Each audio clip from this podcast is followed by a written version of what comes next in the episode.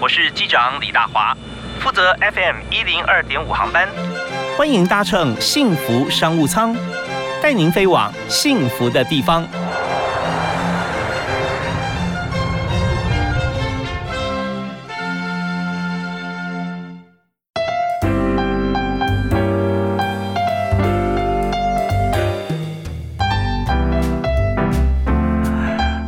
各位亲爱的听众朋友，大家下午好，大家午安，非常欢迎您在礼拜一到礼拜五下午的五点到六点准时锁定 FM 一零二点五收听幸福商务舱，我是主持人李大华。那么在今天节目里面和大家来谈，在这个商务舱里头哈，我们很多的公司、行号、企业有创办人，当然我们有许多的这个求职者、追随者、工作者在这个场域里面。那往往啊，在专业的养成过程中，可能在一个专业里头被重用啊，然后在公司也是跟老板相处的不错，可是人有时候。总是会有一些情况啊，是自己的目标或者跟家人的目标哈，会跟公司发展的方向啊，maybe 有时候并不是走在同一条路上的时候啊，那大家就想说，我跳槽换家公司，甚至自己创业。所以在台湾，尤其是呃，在台湾很多的企业，中小企业为主，都是创业起家嘛。那创业要走得稳，我们就要请今天特别来宾和大家谈一谈，就怎么样可以来申请更多的资源。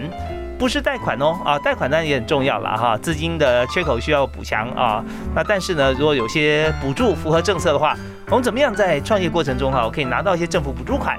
让公司的体质更好？所以，我们今天就特别邀请我们的来宾啊，跟大家来介绍他的工作，就专门来协助中小企业来申请政府的补助，就是商务创新专案管理顾问有限公司的创办人刘恩荣。嗨。刘顾问你好，主持人还有各位幸福广播电台的听众，大家好，非常欢迎你充满朝气的声音。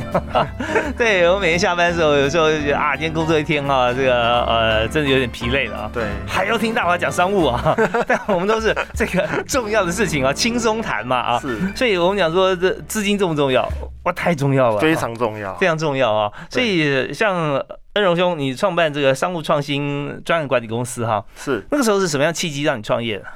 呃，其实我会想要创业的话，当然也是在职场有磨磨练一段时间了哈。因为我自己本身是二零零八年退伍，好，所以那时候刚好就是说金融海啸，金融海啸哈。那其实。跟大家讲，其实我个人呢也有非自愿离职的经验哈，有两次的非自愿离职。那其实在这个职场上面工作约莫十几年间的这个时间，我觉得啊，其实现在的职场就像战国时代一样哈，其实兵荒马乱的。那有时候呢。企业没有办法，他没有办法顾到所有的人，哈，那可能到最后会有面临非自愿离职啊、无薪假这些事情。嗯，所以呢，那再加上我在前一份工作的时候，其实在这个工作的过程当中，自己有想清楚说，这个未来呢，可能我想要自己出来，哈，创做一些有价值的事情，然后可以帮助到现在的一些中小企业。于是有了这样的想法之后呢，我毅然决然的，就是呃，结束了我在那个法人单位的工作，月末工作了快。八年的时间，你本来在哪些类型的公司工作？呃，其实我算是蛮我的工作经验算是蛮有趣的。嗯，我我常常跟人家说我是产官学员，我都待过。是啊，因为我有在这个可能像第一份工作，我在一一人力银行，我们那时候就在做标案。嗯哼，哦，有有做过标案，然后我有待过台湾模特协会。好，协会的时候呢，也是在在大概九七九八年的时候，我就在培训模特儿的。OK，这这差别蛮大的。你在你在一的时候是在哪一个部门？我们是在那个职能中心，也是职能中心。对，职能中心也是一个新创的单位。那那时候的金执行长有带我们去，对，金执行长有带我们去做一些标案的部分。嗯嗯嗯。好，然后就是说申请劳动部啊，对，劳动部的教育部啊，或者说这些。这些清创协、清创的一些单位哈，我们大概有做这方面的一些标案的部分。嗯嗯。后来就到呃转到 Model 经纪公司。对，嗯，那个也不算是，它有点像是协会，它主要是希望说培训模特产业这一个人才部分。那那时候也是跟现在劳动部去拿拿钱。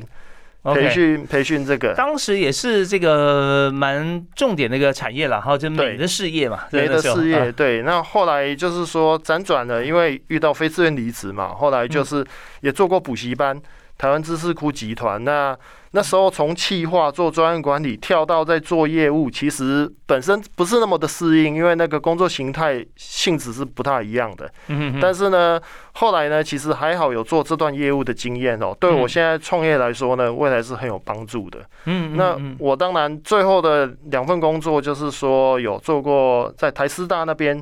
艺文产业创新一层中心当经理，哦嗯，就是培养就是我们的艺文产业所谓的现在的文创啊，是文创这一块部分会有很多人投入，所以我们那时候特别有这样的一个育成中心、育成的单位，可以有一些资源去协助他们，maybe 是拓展市场，maybe 是一些技术的移转之类，或者说开办一些课程来帮助他们。那那时候其实，在师大的时候有一个案例让我觉得蛮特别的，因为他当初进来的时候，一个月只能做两万块的营业额。那到我们离开的时候，离住的时候呢，他自己出去一个月可以做二十万的业绩。他是做什么样子的项目？他是做品牌设计、品牌策略设计规划的，嗯也就是比较是偏所谓的我们叫做企业识别系统。嗯哼 CIS、VI 这一块的一个部分，那他本身的话呢，也是懂行销，那老板懂行销，因为这跟品牌行销是很有关系的。啊对它是在品牌整体品牌行销的一一环呢。啊对对对对对，所以在这一块的部分，大概也是在师大那边，因为计划结束嘛，所嗯以没办法。那是哪一年那个是大概九九年、一百年的时候？OK，那时候也是网络正要准备做这个数位行销的一个开端了。对，也是开端。那那时候呢，刚好也是做计划嘛，做计划难免就会结束。结束之后呢，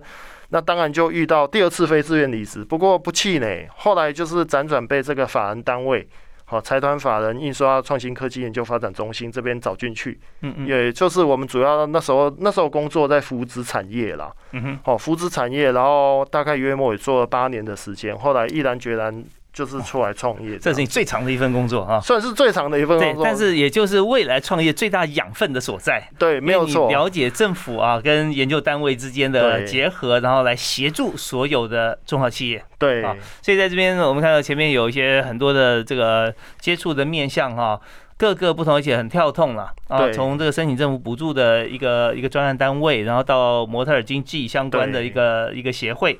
然后另外呢，再到学界啊，学界师大来做一个专案，最后到了研究机构啊，法人单位。法。人单位，所以我们也常常就建议所有的年轻朋友啊，不管你甚至是在学期间啊实习的时候，你千万不要说只是因为交朋友的关系啊，只打一份工，好像比方说就是餐饮业啊、服务业方面，因为声光呃娱乐开心啊，所以每天也是吃饱喝足、吃香喝辣很开心嘛啊。但是一大概半年我觉得就够了啊，一个学期或者说一个一个假期、一个暑假啊，那就够了。其他时间啊，要跟呃我们今天来宾啊刘文荣先生一样。多多去尝试接触很多不同的产业，它一定是物质不灭定律啊。到最后你吸取了养分之后，你就变化出来一个属于你自己的一片天。在你手上帮助过的案子哈，是成功拿到补助的哈，是。大概有多少？哦，我们这边主要有处理过以往的经验，大概现在也有大概数十家了，拿到大概超过数千万的金额啊。是创业时间大概差不多一年多两年，对，一年多两年，但是其实我们在之前过去就已经在做这一块了。好极了。那今天如果说我们已经创业或正想创业的话，我们未来这个还有在四十分钟时间啊，好好来听这个刘文荣先生啊来谈讲述各行各业哈、怎么样来申请政府补助，而且可以啊跟国际接轨。好，那第一首歌，二荣希望推荐大家听什么？好，第一首歌，我想今天来上节目，想要推荐大家比较励志一点的，哈、嗯所以也是我蛮喜欢的一位华语的歌手，他叫任贤齐。我想推荐大家来听一首《再出发》。好，小齐的再出发，大家是准备我们重新再出发。我们稍休息一下，马上回来。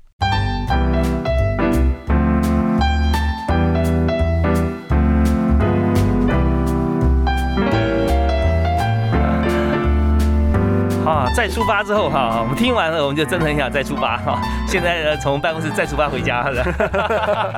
我们在人生上面也是可以从我们现在心里的梦想啊，我们希望说再出发，创一下自己的一片天。对好，那我们今天在节目里面，我们特别为您专访商务创新专案管理顾问有限公司的创办人刘恩荣。那恩荣兄呢，他现在是创创办这家公司啊，一个管理顾问公司，并不是只教大家怎么样来做教育训练啦啊，或者说公司内部的一些这个呃不同的面向的一些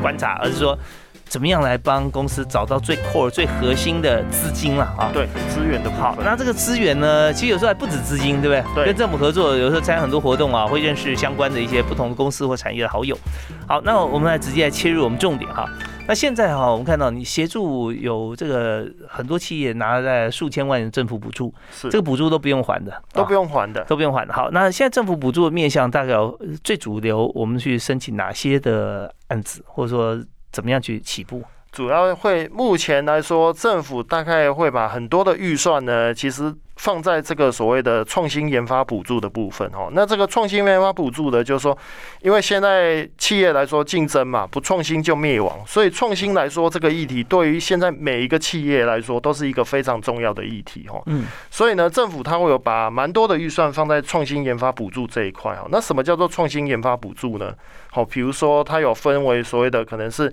你的这个创新的技术，好，也许你发明的一个新的技术，哈，这个是所谓的一个创新研发补助。那再来呢，有可能你的标的是产品，你有了技术之后，你再把它包装变成产品，然后拿去卖，哦，所以创新研发一个产品也是一种所谓的补助的范围。那另外还有一种叫做创新研发的服务，好，什么是服务呢？我举个例子，比如说像大家可能也许都会去吃摩斯汉堡。哦，那摩斯汉堡里面呢，它会有用所谓的点餐的 APP。那像这样子呢，透过虚实整合，你直接线上点了，线上付款，到了店面去取货，这个就叫做所谓新的创新服务。好，类似像这样的一个概念。所以大概呢，政府有把比较多的资源呢放在创新研发补助这一块的部分。OK，光是创新研发补助，我们看到技术啊、产品跟服务，对，大概涵盖所有各行各业了。没错，各行各业其实都可以有机会去申请这样子哦。比方说，那像是呃制成，它就算一个技术啦，对不对啊？制成也是制成的改良，或者说制成的一个改善，那到最终成果是不一样的一个部分。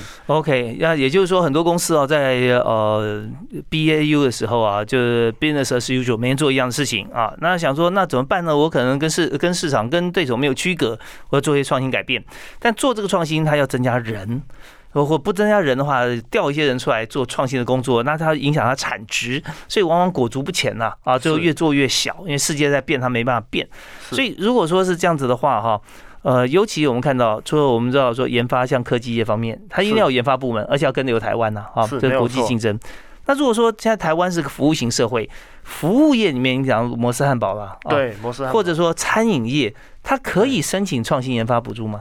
可以啊，像餐饮业来说的话，也有蛮多的一些像之前的一些案例，比如说像是自动点餐的这些系统，好像这一些呢，针对餐饮业其实帮助也蛮大的，或者说结合 A P P。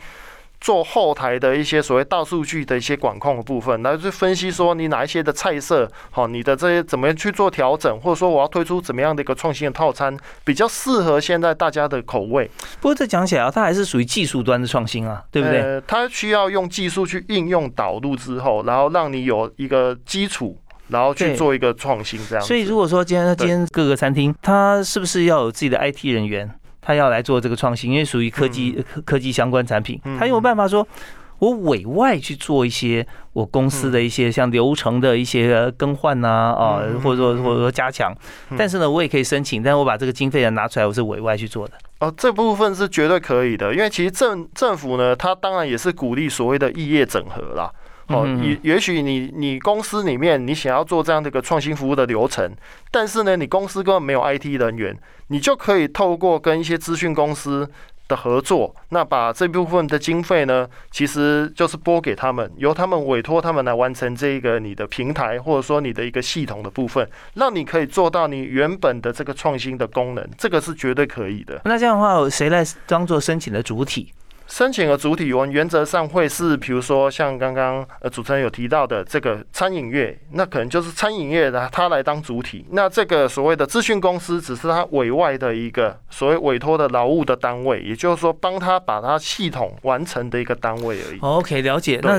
意思就是说，如果今天我们开一家餐厅哈，对，你创意研发菜色啊，那成。可能补助方面有点难，就是说你在厨房里面做一些新菜的变化。但如果说今天我们像呃，我们用机器用 AI 哈，机器人我说啊，我现在可以 cost down，呃，为什么我节省节省时间了哈？全部的食材让机器去去蒸煮炒炸，最后做出来一个一个生产线，对，啊，一盘盘菜就好了。像很多像我们在国外有很多像这样子的一个做法哈。那他就可以申请创新研发了。对他也许在这个部分，其实要符合创新研发，大概有两个构想了。一个就是说，你在市场上真的是比较有创新的一个作为，也就是说，这个东西是比较少见的，比较不是说竞争者大家都有，所以你要去做创新研发，这个是没有办法的哈。所以第一个一定是你要少见，第二个是说我这个创新研发是有商业价值的，哦，因为它是必须我们创新研发这件事情是要能够接地气。好，你要能够去落地生根到最后一里，而不是说我天马行空想了一个好的 idea，但是其实实际上面没有没有办法去执行。好，那这个也是有问题。所以大概符合这两个要件的话呢，其实大家都可以自行判断一下。如果说符合的话呢，其实就还蛮适合去做一个政府辅助的申请。OK，第一个是少见，对，第二个是。对，要创新，然后要有商业价值，有商业价值。对，OK，好，那这个商业价值通常也是所有公司在追求的最主要的核心了。那我们这边休息一下，稍后回来呢，我们就请今天特别来宾啊，刘文荣，呃，刘顾问，你对外都是每家公司的顾问嘛？对，我的顾问，嘿，他是商务创新专案管理公司的创办人哈，我们就谈一下，举几个例子来谈。好，哪些公司呢？它是怎么样使用了它少见哈，就真的创新了哈，而且呢，它又有商业价值，那怎么样去申请补助？但我们今天也要谈一些，就是我们在创新呃申请的时候，呃，就创新研发在申请的时候啊，有没有最容易申请的产业？大概有哪些？是啊，那么往往你你觉得很创新啊，可是去申请每次都碰壁失败的是什么原因？OK，休息下回来谈。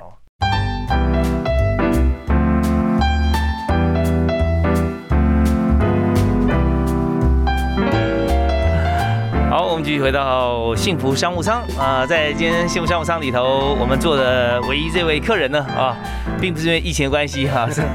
是 是因为真的啊，他在商务舱里头哈，他跟所有朋友分享他的商务经验，而且进而呢，直接帮需要的朋友来申请政府补助，无偿的补助啊，不需要还款。那我们要请今天特别来宾啊，商务创新公司的创办人刘文荣刘顾问跟大家分享。那像一般来讲哈，我们先谈个 range 好了。好，我们在政府的商务补助的话，它的金额哈，经费补助大概几，它的 range 有多宽？range 有多宽哦？其实政府他会看你的企业主体，嗯，哦，maybe 你是中小企业，也许你这补助一百万上下，也许有的是到五六百万。好，那如果你是大公司的话，哇，那个金额就很可观哦。那可能一拿都是上千万，甚至是上亿的一个补助的金额。哦，是什么样的补助啊？会这么高呢？他们其实政府的一些科专计划，它有分为所谓的一个大业科，还有一般的科专计划。还有一些地方型的计划，那像地方型的一些研发补助，大概它的金额大概落在一个案子，大概都落在最多一百万上下的一个论据。地方县市政府的产发局啊，对，或者说其他相相关的一些相关的一些局处，他们产发局都有这方面的一些这个资源。那当然唯独台北市政府除外啦，这个等一下也可以跟大家分享哈。那第二个范围就大概是中央型的一个专案，中央型不管是像中央型的 SBI 啊或 CIT。D S I I 啊，这一些，它大概约莫一个金额，大概都是落在大概两百万上下啦哈。那当然有的像中央型 S B I 啊，它有分 Phase One、Phase Two 这些阶段，当然你可以拿到的一些钱会比较多，可能会甚至多到可能也许到五六百万都有可能哈。嗯，那像大业科来说，它它其实它要补助的对象，这是有点像是那种就是从零到一的。哦，就是说，可能市场上面有杀手级的一些应用或破坏性一些创新的一些技术或产品。那像这一种的话呢，很多上市贵公司，哦，你我都听过，也许中华电信这些的之类的这些公司。都有去申请，就是说他的对手是在国外了啊，有的时候。对他可能也许为为为台湾做出一些呃与世界的区隔，对与世界区隔，然后他会有一些可能都是产业大概第一名或第二名比较适合去申请的这种杀手级的一些技术的应用或者一些产品啊服务的研发，哦，大概像这一块呢，大概一个案子都是千万起跳的。哦，你要说大叶是？对，大叶科就是所谓的像比较大的叶种，比较大的业液液态的液液大叶科哈像 A Plus 淬炼计划这方面的，这个都是比较是这种上市贵公司或第一名的公司适合去申请的一些技术的研发或一些服务的研发。OK，好，那我们就讲这三级啊，地方啊，还有就是中央，另外就是大业别的哈，对对对，不是大夜班哦，是比较大的产业哈，对大业科。对对对好，那以地方来讲，大概差不多五十到两百。对，差不多差不多。那那你有辅导过像类似这样，因为中小企业比较多嘛，对不对？呃，成功的案例可以举举几个例子来听。可以，呃，其实以我现在来说的话，台湾的主体大概九十八、九十九都是中小企业了，所以我目前服务的呢，还是以中小企业为主哈。那我举一个呃，我去年结案的一个案例哈，它是一个高雄的资讯公司，好，那个资讯公司呢，它是做这种跟机车有相关的一些软体的应用的部分哈、那这老板他很有想法，他认为说下一个十年绝对不会是这种卖软体、套装软体的一个天下了，绝对会是这种共享平台啊，这种共享经济的一个天下哈，所以他就有这样的一个想要做一个平台，能够去帮助所谓机车行来做一些所谓的客户关系管理的一个部分，然后呢，让双边平台一边是机车行，另外一边呢是所谓的机车骑士，他可以用这个 A P P 来做一些保养啊、查询的记录，甚至是找路啊各方面的一个部分哈。于是他有了这样的想法之后呢，其实就是找我们这边辅导。那我们那时候呢，其实前后大概我们合作了约莫三年的时间，我帮他从 SBIR 的 Phase One 好，帮他申请到九十万的补助，好，那先做一个先期的规划。那后面呢，他实际上落地，把这一个平台，因为他们是资讯公司，对他们来说，做这个资讯的平台并不是太困难的一件事情。是，倒是他怎么样在过程里面能够扩大他平台效益，让人使用，对还有就是不要让对手能够追上，对比他更快。对啊，那您刚提到的就是等于是 CRM 的一个软体嘛？对，客它是一个啊也是像。呃，有有结合行销跟客户关系，因为主要现在那时候辅导他的时候，其实现在主要的机车业的痛点是，他们都还在用贴贴纸，用写写这个写这个所谓纸本的，在做一个所谓客户管理跟行销。比如说他要换机油，他可能会贴一张贴纸在你的嗯，机车或汽车上面，然后跟你说，诶，下次记得来换机油。嗯但其实这已经不符合我们所谓的现在的现在嗯大家都是有智慧型手机，那为什么不把这些传统的行销模式、折价券啊这一些体验的东西，把它搬到 A P P 上面？所以那时候跟这个老板，其实老实讲也讨论很久的时间，嗯因为我们希嗯望让这个 business model 是可以完整的。那是对，所以在这个过程当中，当然第一阶段有拿到九十万，那后面落地把它做出来，拿了一百五十万，所以我们总共帮他三年拿两百四十万的一个金额，让他真的把它做出来。那这家公司也很有能力，因为他常年就就是去协助这个机车产业啦，所以嗯。对他来说，他推广不是问题他，本来做的本业是他在做？本业就是在做这个，所以他的客户名单其实根本不用担心。了解，也就是说，原先呢这家网络公司啊，应该是哈，哎，资讯呃，公咨询公司，呃，对咨询公司哈，对。它是跟个别的机车行在帮他做一个公呃机车行的一个网站，加上客户关系管理的系统对。啊，让他进来的这个每次维修呢，就说哎，你扫一下我们 QR code，或者你登记一下，以后我们就可以推推送一些折价券给你。对。做多几家之后，发觉说为什么不做一个联合大平台？对啊那这边需要克服的困难哈，大概就是每一家机车行就想说。那本来是我客户只有看到我网站，我进了这个平台之后，他看到每一家机车行，那大家怎么样开始来做竞争合作了？对对，所以这反而是要突破机车行老板心里面的一些盲点呐、对那他的平台上一定要有更多的呃，能够让各机车行活络起来，不断在上面做活动，对不对？所以现在它上面也有蛮多机车行了吧？蛮多机车行的，而且最最重要是全省性的嘛，全国性的。全国性的，然后嗯最重要是说我们在这上面有一些机制，比如说嗯我们可以绑定。绑定之后呢，那你这个比如说你像我来说，我可能常去就我家附近的机车行，他要是有用这套系统，我绑定它的，原则上呢，我主要会接收到他推播的信息都是他，所以这样其实是机车其实赚赚钱是什么？赚钱不是在买车那一刻，赚钱是在后续保养，你要换油水啊，这一些轮胎啊、配件这些东西，这个才是是机车行目前油车来说的话是他们主要的收入。对，当然有可能就是说机车它是属于信任啦，就是就在长期保养的这家店但机车也是因为是工具嘛，所以它常常全国到处跑啊，或者整个城市到处跑，偶尔会碰到一些哎轮胎破掉或者怎么样，他是上平台看最近的对。啊，是是哪一家在这个体系里面，所以也比较安心放心一点。意思就是说，突破老板心房，就是你今天客人有可能找上平台跑到别的家去了，但是也有可能别家客人跑到你这边来啊，对所以 本身来讲就是一个共创多赢啦。对。那这边呃为大家申请的呃补助，为这家这个网络公呃这个呃咨询公司申请的就是三百多万呢、啊。对，两百四十万两百左右的两百四十万对。啊，好，那我我们休息一下，稍后回来谈啊。那在另外啊，在中央级的或者说在大型产业的，像这样申请补助啊，有没有哪些案例？还有就是很想申请补助公司，他每次都没法申请成功，到底为什么？好，我们休息一下，马上回来。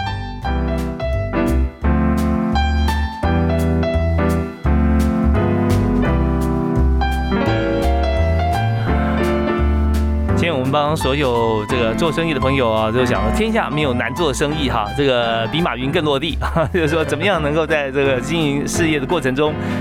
你想要超越对手，想要自己突破，但是没有资金做研发的时候啊，可以申请政府补助。那申请政府补助，大家觉得很麻烦啊，填很多表格啦啊，还要来回跑。但呢，呃，今天我们就要介绍这家商务创新专案管理顾问有限公司啊，创办人刘恩荣刘顾问啊，他是专门协助中小企业怎么样能够提升自己的体质。那今天恩荣兄啊，刚跟我们讲到说是在一般县市政府对，啊，这家的咨询公司呢，中央型的，啊对，呃，刚才讲是地方型的。地方呃地方跟中央的，哦刚刚地方中央都有嘛哈其实都有这样。OK，嘿申请到两百四十万。对啊对，对好，那呃，我们再谈谈看啊，那有哪些其他的产业跟大家分享一下好，那刚刚主持人有讲到嘛，如果说是比较大的业科、大科专的一个部分啊，其实我们也有去一些相关申请的经验哈。嗯那我们合作的这家。这家公司是一个上柜公司，上柜公司，他们他们本身是在做所谓的一个喇叭部分，哈。那因为其实未来现在喇叭来说的话，哈，不是只有说像家庭用的喇叭，或者是说电脑用的喇叭，哈，甚至像智慧智慧音箱、智慧喇叭部分也油然而生。嗯嗯但是呢，这部分呢，就是说他们公司有一个想法，就是说希望说透过一些工研院的技术，做一个合作和技转的一个部分。嗯，好、哼那把这个喇叭呢，能够呢运用在就是监测所谓的我们说那种重重患的一些呼吸道哦，跟医疗产业结合对，合跟，医疗产业结合，那就是说有一些痰音监测的一个部分这样子的。哦大概像类似像跟麦克风也要结合，是不是？对，所以他们整套的一个技术不只是只有说硬体。甚至是像那个工研院那边的所谓的一些技术的移转，还有怎么去监测痰音，这个怎么样去咳痰，怎么样痰音是正确，怎么样是卡痰的卡咳不出来，这样子的一个技术，其实都是有用到所谓的 IT 的技术，就是。是资讯科技的技术，也有要是专业的医疗的技术，因为怎么样是卡痰，那个你要去做一些判断，所以这个其实就有点运用到我们现在所说的，像是大数据分分分析的部分哈，一些分情况分类的一些方法，在你后续分析的时候，你怎么样去培养说你的这一个所谓的系统，它能够去判断是正确的，这个是真的是卡卡痰的，那怎么样的一个状况是不没有卡对，要够？精确了，不能误判。所以在这边就是说，呃，在你做任何的这些专案补助申请之前啊，对。呃，我们这样听起来说，你必须要有个本业对啊。虽然我原先做的是音箱或者跟音响相关啊，麦克风跟音箱，其实这这就门槛就不会说跨越太高。但是如果一旦要谈到说医学，对再加上远距，对再有监控。那可能就不是原先做喇叭、做音箱这家公司他会的，对那可是它这是一种哈，就有一个本业，它最终可以成合成一个产品啊，它提高产值。那另外一点就是说，是不是如果没有本业，他有 idea，嗯，他觉得说啊，我可以呃把这个呃音响公司哈专业生产的部门，还有在医学方面，还有跟远距监控结合在一起，来找学术单位。对如果有一个专门做中间做 coordinator 像这样子的人，他是不是也可以来申请一个公司做这件事啊？对，那如果是以这样的一个范畴来说的话呢，我们就会比较建议他来申请所谓创业补助。那我们刚刚有节目当中我有提到嘛，台北市是比较特别的哦。为什么？台北市是算是我们这种地方型里面最多资源的。为什么？因为台北市呢，不只是有创创业的研发。有嗯不只有那个研发的补助，嗯它还有创业的补助，嗯还有所谓的品牌的补助，还有如果各位要做所谓的育成中心、加速器或孵化器，嗯也有补助。好，所以呢，像刚刚主持人您提到的这样的一个案例，这样的类型，其实它就蛮适合把公司设在台北市，然后先去拿一个一百万的创业补助。嗯嗯对，那这个就是可以，他可以去整合他的这些所谓的身边的资源，然后找到所谓对的一个所谓客群，那他可以提供这样的一个创新的服务给他。那当然，这个台北市政府在这边创业的话，他是很乐见其成这样的事情。那你自己如果要像申请一个呃结合各种专业，但是是。你是一个整合者，是。那在台北市其实最容易做这件事情了。是，啊。对确实，你有你有想过，你有在做吗？呃，我自己本身来说是以辅导别人为主的，嗯但是因为如果说自己未来公司要发展方向，会比较是朝所谓的像是影音，或者是说像是这个所谓的线上直播课程，或甚至是像是这种所谓的线上课程来发展，因为。这一次疫情啊，其实政府一直在说所谓的减少数位落差，哈、嗯那这部分其实我在辅导过程中，或我在帮人家上课过程中，其实很多的中小企业还是抗拒这一块。好，嗯甚至他们还是希望说可以上实体的课程，那他们排斥说可能用 Google Meet 嗯或者说用论这样的方式去做一个上课部分哈，所以其实以我自己公司的发展的一个方向来说呢，未来会朝所谓的一个云端和数位化的这一块课程来做一个发展。OK，那我先恭喜你啊，因为牌局有多大，商机就有多大，对不对 啊？所以我们现在就是要解决大家的这个困惑，对。满足大家的需求是。啊，这部分就是创业者的天堂啊。是是。是，好，那我们在这边再休息一下啊，稍后回来我们要谈，在这些补助案里面，我们现在已经非常熟悉了啊，是。大概是什么样的一个情况，我们可以申请补助。我们稍后就谈谈看，在你自己的公司产业里面要做这件事情啊，你碰到最大的困难是哪些是啊？然后怎么样来突破，好好不好？我们休息一下，马上回来。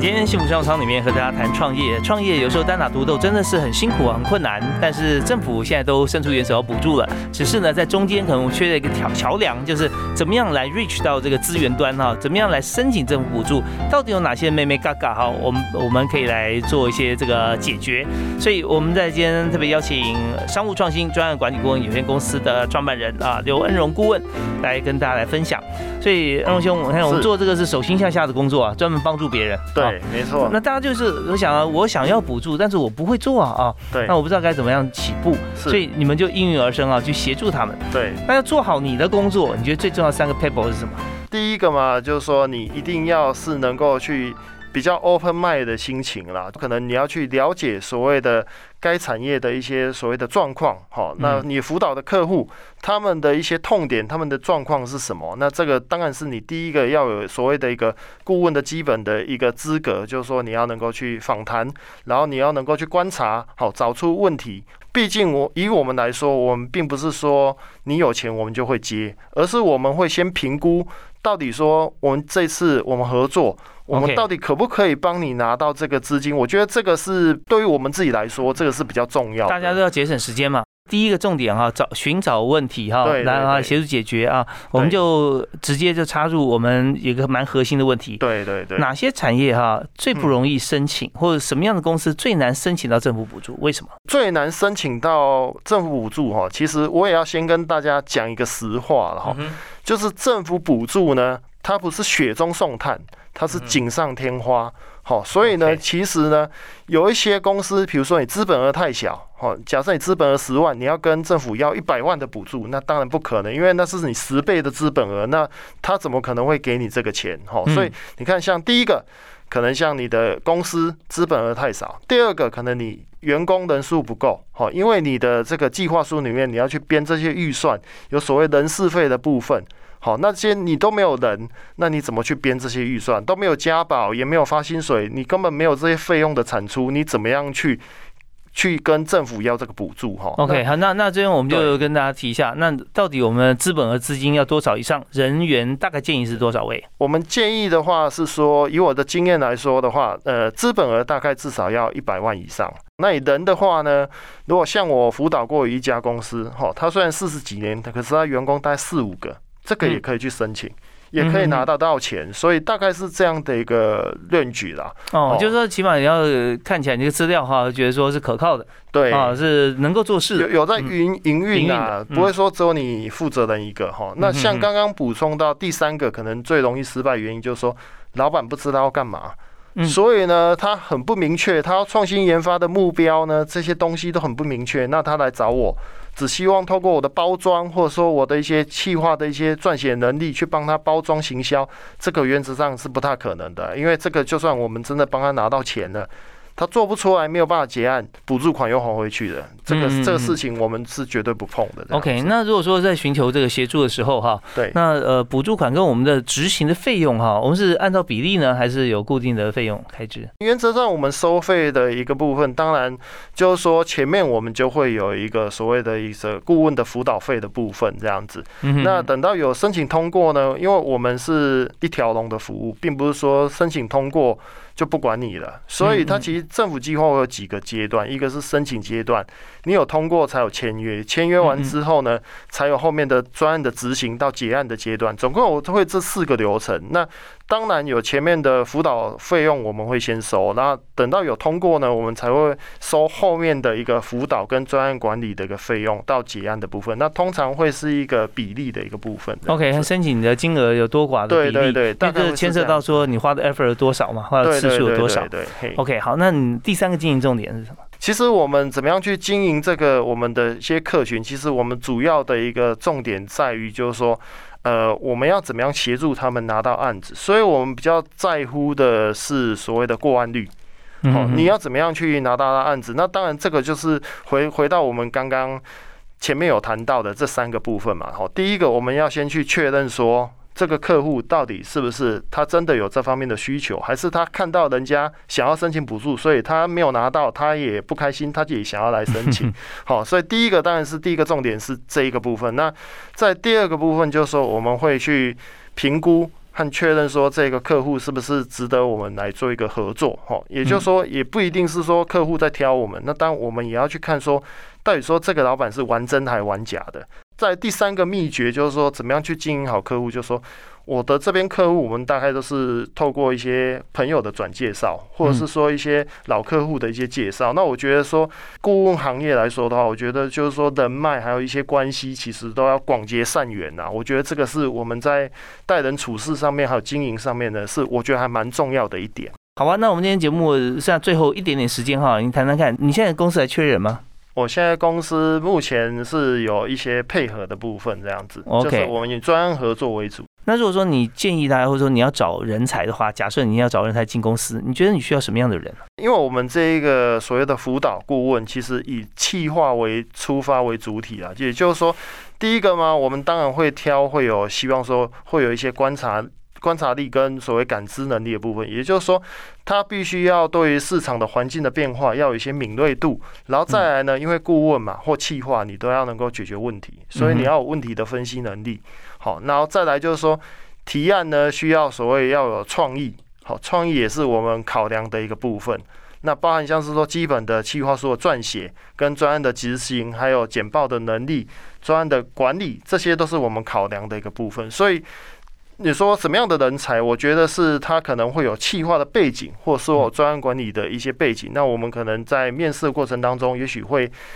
跟他多聊一些他曾经经手过的案子，他在这个专案里面或在这企划案里面，他大概是什么样的个职位？好，嗯那嗯他呢有什么样的经验？大家会问比较细的一些部分。OK，其实各行各业都可以。这个小到学校里面，呃你担任一个这个社团的干部哈，你怎么样来做一个整合者哈，做对企划者？对那大到说你在公司里面可以当这个大的 PM 啊，对问过很多公司的这个专案 project。对，那重点是什么呢？就是第一个就是呃，刚提到说，你一定是要有敏锐度，对敏锐度来自于你对于各行各业深入的观察跟了解，然后你有这样经验，你才会有敏才有感觉嘛。嘛，才会敏锐。还有是日常生活的一些观察。有没有面试的三大问题啊？第一个当然就是说会先问他他的一些背景，先做自我介绍的一个部分哈。然后第二个呢，就是说我会问他说，那你有没有一些相关的一些企划的案例？第三个就是说我会问他，就是说来我这边，你你未来的发展是什么？最后呢，送给大家一句座右铭，好吗？这个座右铭呢，是来自这个所谓的三个傻瓜里面哈。三个傻瓜的这个主角，他曾经说：“追求卓越，哈，成功自然就会随之而来，哈。”所以，那我也是希望用这句话呢，勉励我自己和各位。好，我们无论在做任何的事业，在做任何工作，我们都要能够尽力的哈。除了方向正确之外，我们在这个细节部分，我们也要能够尽量的去处理好。那尽量的去追求卓越。那这样子呢，当你做久了之后呢，其实你的。名声还有你的这些所谓的一些朋友，都大概知道，哎，你很擅长做这方面的事情，那自然而然呢，成功呢，或者说人家的介绍呢，就慢慢的就会就会来了。OK，非常感谢今天特别来宾啊，商务创新专案管理顾问有限公司的创办人刘恩荣顾问啊。好，我们下次再会喽。好，好，拜拜，谢谢，拜拜。